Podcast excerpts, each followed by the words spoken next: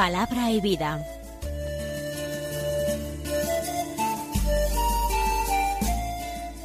Con el Padre Manuel Horta, desde Sevilla.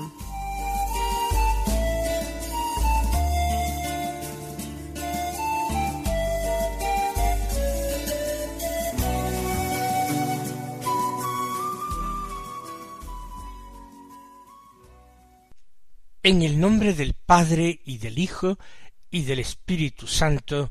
Amén. Alabados sean Jesús y María.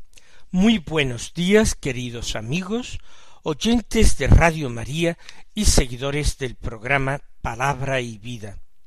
Hoy es el sábado de la trigésima semana del tiempo ordinario, un sábado que es 30 de octubre y nosotros nos disponemos a escuchar la palabra de Dios en obsequio de nuestra Madre del Cielo, la Santísima Virgen María del Rosario. Vamos a ir desgranando las cuentas del Rosario, rezando Ave Marías en su honor. Pero vamos a cargar el Rosario también con la contemplación de los sagrados misterios vamos a hacernos familiares y cercanos a los misterios de la vida de Cristo nuestro Señor. Y para eso nada mejor que familiarizarnos con el Santo Evangelio, escucharlo muy a menudo, repetirlo, recordarlo, meditarlo. Esto es lo que nos proponemos hacer en Radio María cada día en este programa nuestro, Palabra y vida. Por eso vamos a comenzar escuchando el Evangelio de la Misa del día, que es de San Lucas, del capítulo catorce, el versículo uno y los versículos siete al once, que dicen así. Un sábado entró Jesús en casa de uno de los principales fariseos para comer, y ellos lo estaban espiando.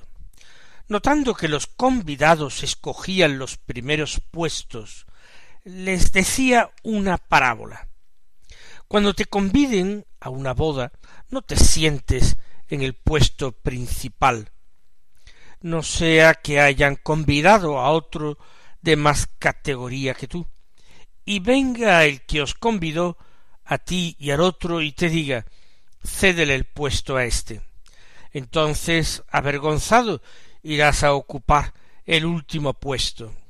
Al revés, cuando te conviden, vete a sentársete en el último puesto, para que cuando venga el que te convidó te diga amigo, sube más arriba.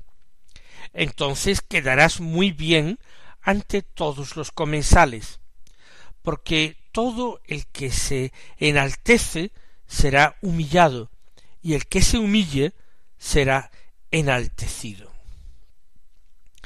Comencemos por eh, la, situación de esta eh, parábola, de este texto en el conjunto del Evangelio. Sigue a tantos discursos de Jesús enseñando a las gentes. Pero en este caso se trata de un sábado. El sábado es el día sagrado para los judíos, el día en que Dios descansó es el séptimo día, día de descanso en la creación del mundo. Se supone que Jesús ha pasado la mañana en la sinagoga, como todos los judíos, escuchando y comentando la palabra de Dios, orando y alabando al Señor con cánticos y con salmos. Y de la sinagoga se vuelve uno a casa a comer. Pero Jesús es convidado en este caso, y no por cualquier vecino, sino por uno de los principales fariseos. No sabemos si se trata de un maestro famoso. Ciertamente su casa está allí en aquel lugar, en aquel pueblo donde se encuentra la sinagoga, pero no nos da San Lucas una indicación más exacta de dónde tuvo lugar aquel acontecimiento. lo invita aquel fariseo principal importante.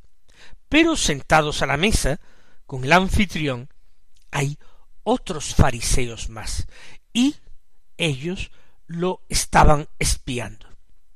Volvemos a lo que ya hemos comentado en otras ocasiones.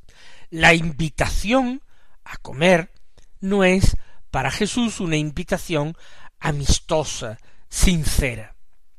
Ellos en la comida le tienden una trampa. Piensan que las defensas de Jesús se relajarán. Como tantos otros puede ser que abuse de la comida o de lo que es peor de la bebida.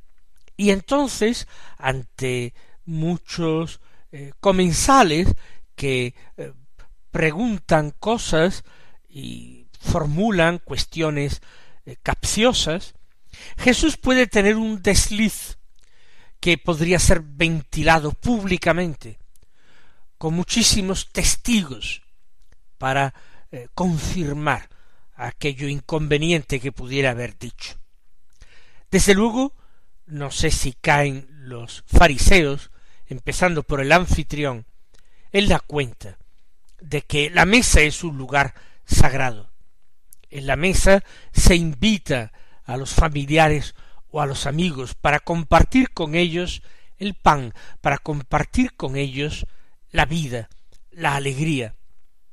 Invitar con el fin de espiar a alguien y conseguir alguna prueba en su contra, tener algo de qué acusarlo. Se trata de un comportamiento mezquino y desde luego indigno de alguien que se tiene por persona religiosa. Esa no es la forma de actuar para el hombre religioso según la ley de Moisés. El hombre religioso tiene que ser un hombre sincero, que dice la verdad y que vive la verdad, no el hombre del disimulo, de la hipocresía. Por eso uh, ellos lo están espiando, pero resulta que Jesús no se queda atrás. Jesús también los mira a ellos, se fija en lo que ellos hacen. No tienen necesidad aquellos fariseos convidados de abrir la boca, no tienen necesidad de caer en ninguna trampa dialéctica. La boca resuma aquello de lo que está lleno el corazón. Y en el corazón de estos hombres hay soberbia, hay vanidad hasta extremos ridículos. Y Jesús se da cuenta de que los convidados por aquel fariseo importante, principal, escogían los primeros puestos. Y por supuesto, los mantenía, luchaban por conservarlos para así hacerse ellos también importantes, lo más cerca posible del anfitrión. Y Jesús, dándose cuenta de esto, les dice una parábola. Y esto es algo que yo quiero resaltar. Jesús, al contar lo que cuenta, al enseñar lo que enseña, no está diciendo que esto es lo que literalmente hay que hacer ni que las motivaciones son esas que dice. Es una parábola, por tanto, se trata de una comparación. No se trata de una enseñanza literal de Jesús que haya que aplicar tal cual. Es una parábola, lo dice San Lucas. Viendo esta situación, viendo el comportamiento de los convidados, que se afanan en conseguir el mejor puesto posible, entonces él dijo una parábola. ¿Cuántas veces he escuchado yo comentar esta parábola? Bien en la homilía de una misa, bien en otras circunstancias, y la persona que la interpretaba, que la aplicaba o que la explicaba, daba a entender que la enseñanza de Jesús era lo que todos nosotros debíamos seguir, cuando no se trata más que de una norma de buena educación, de cortesía, con una motivación que tampoco es demasiado elevada. No, esa no es la enseñanza de Jesús. Esa es la parábola de Jesús, de la que habrá que extraer una enseñanza. ¿Y qué dice esa parábola, como dice San Lucas? Es, como en otras ocasiones he afirmado, un ejemplo o término de comparación más que una parábola, en cuanto que en una parábola hay una narración, un cuento, del que se puede extraer una moraleja, una enseñanza. En este caso no hay un cuento, es un hecho sacado de la vida, como por ejemplo el hombre que siembra una semilla en su huerto, o como la mujer que cose un remiendo en un eh, traje, en un manto que tiene un agujero, o, o como un hombre que hace un trasvase de vinos y echa vino nuevo en odres viejos, o como una mujer que pone una medida de eh, levadura en tres medidas de masa y todo fermenta. Se trata de comparaciones de las que hay que extraer la enseñanza. Y esta es, cuando te conviden a una boda no te sientes en el puesto principal. Norma de sentido común y de cortesía, como hemos dicho antes. El puesto principal es para el anfitrión, para el dueño de la casa. Ninguno puede eh, cegarse tanto o creerse tan importante que en casa ajena puede ocupar el puesto del dueño de la casa. Ni en el puesto principal, ni en ninguno de los puestos principales cerca del anfitrión. ¿Por qué es la comparación? no sea que hayan convidado a otro de más categoría que tú, y venga entonces el que os convidó a los dos, a ti y al otro, y te diga, cédele el puesto a éste.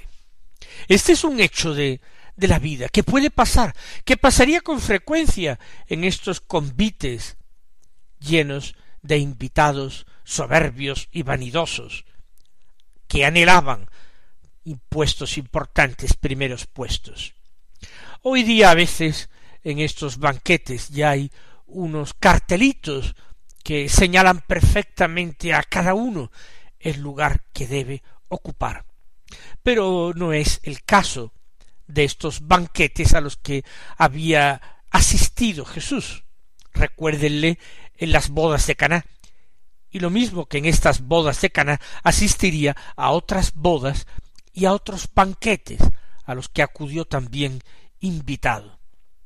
Ocurriría que a veces el anfitrión tendría que acudir a un convidado de inferior categoría que había usurpado un puesto importante para decir que lo abandonara y que dejara otro invitado más importante.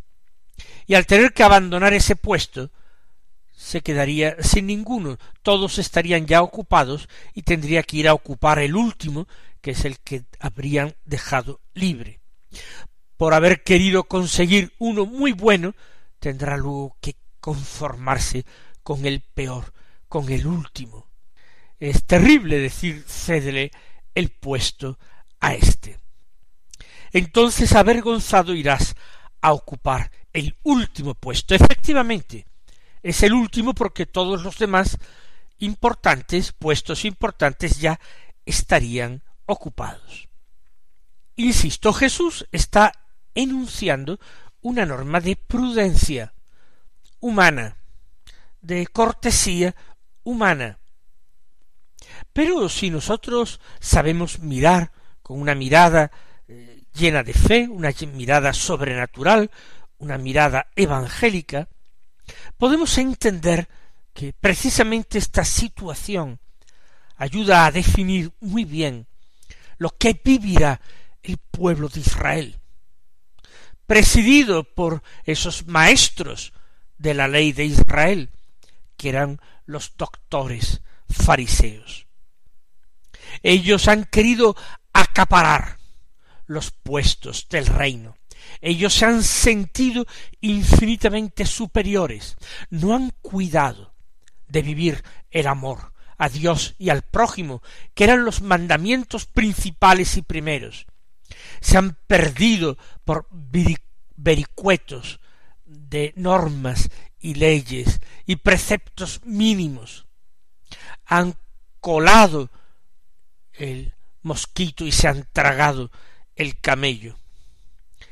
Y ese puesto que ellos han usurpado, vendrá el Señor a decirles, déjaselo a otro, cédele el puesto a éste, porque el pueblo de la nueva alianza cede su lugar en la plenitud de los tiempos al pueblo de la nueva alianza, y es Dios mismo quien interviene en la historia y hace que el pueblo de Israel tenga que abandonar su papel predominante, su papel de pueblo elegido entre todos los pueblos, y aceptar que no eran sino una figura, una imagen del pueblo de la segunda alianza, del pueblo de la alianza nueva y eterna, infinitamente superior a la primera alianza.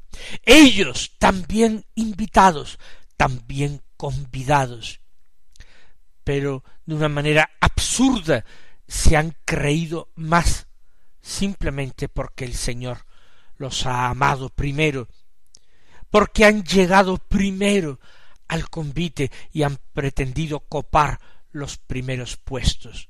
De nada les ha valido. Cédele el puesto a éste.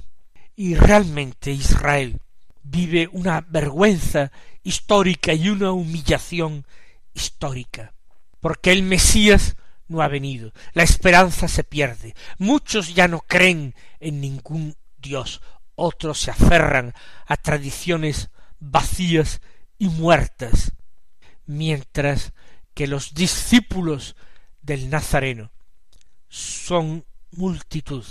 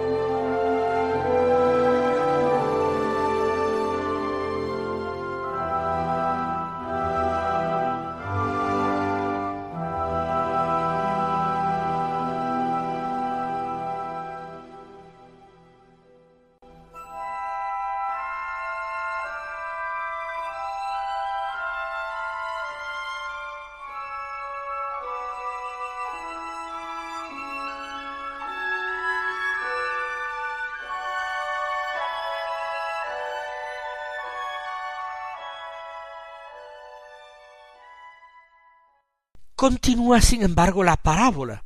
Al revés, dice Jesús, cuando te conviden, vete a sentarte en el último puesto. Jesús no invita a hacer teatro. Jesús invita sinceramente a ocupar el último puesto, pero no por conveniencia, no por un cálculo premeditado. Jesús dice que hay que estar en medio de todos, como los niños, ocupando el puesto de menor relevancia, de menor sabiduría, de menor ejercicio del poder. Ser como niños, ocupando el puesto de criado, último entre los últimos, como Jesús, a los pies de sus amos, de sus hermanos, para lavárselos. Jesús nos invita diciendo que muchos últimos serán primeros y muchos primeros los últimos. Él continuamente nos enseña a no creernos nada, a no eh, tratar de aparentar que somos algo cuando no somos realmente nada. El Señor nos invita a elegir gustosamente los últimos puestos, no como un ejercicio de cortesía o de cálculo interesado, sino como un ejercicio de realismo, de humildad, claro, pero sin olvidar lo que nos dice Santa Teresa de Jesús. La humildad es la verdad. Vivir en la verdad es vivir en la humildad, es escoger el último puesto no por cálculo, sino por convicción profunda de que es el lugar que nos merecemos. Ya es mucho, ya es importantísimo, ya es motivo de júbilo inmenso el poder estar allí en la sala del banquete. Ya es un premio inmerecido haber sido convidados por tan buen Señor a tan espléndido banquete. El último puesto nos basta y lo aceptamos con gratitud y, como digo, con verdad, con humildad. Pero Jesús, que está poniendo una parábola, lleva la comparación de esta norma de cortesía hasta el final. Por eso añade, para que cuando venga el que te convidó, te diga, amigo, sube más arriba. Y aquí lo importante y la lectura cristiana es que el que te convidó puede ser que sea el último en llegar. Pero va a llegar sin lugar a dudas. El banquete no puede comenzar sin su presencia. El Señor, nuestro anfitrión, viene. Todavía no ha llegado, todavía lo aguardamos. Y mientras nosotros esperamos a este Señor, nuestro anfitrión y nuestro amigo que viene, mientras estamos aquí aguardando, claro que tomamos posiciones, claro que queremos ser del número de los elegidos para alegrarnos en el banquete, pero escogiendo para nosotros el último puesto. En un banquete humano se les dirá a algunos de estos que están los últimos, amigo, sube más arriba, porque el dueño entra precisamente eh, desde el fondo de la sala, desde donde los que están sentados los últimos, y se asombra de que amigos tan queridos estén tan lejos de él. Por eso les invita a subir. Entonces quedará muy bien. Entonces esto es según la cortesía humana. Esta es la parábola de Jesús. La conclusión, la que yo ya he adelantado. Todo el que se enaltece será humillado, y el que se humilla será enaltecido. Mis queridos hermanos, pidamos gracia para vivir en humildad, como María, nuestra Madre. El Señor os bendiga y hasta mañana si Dios quiere.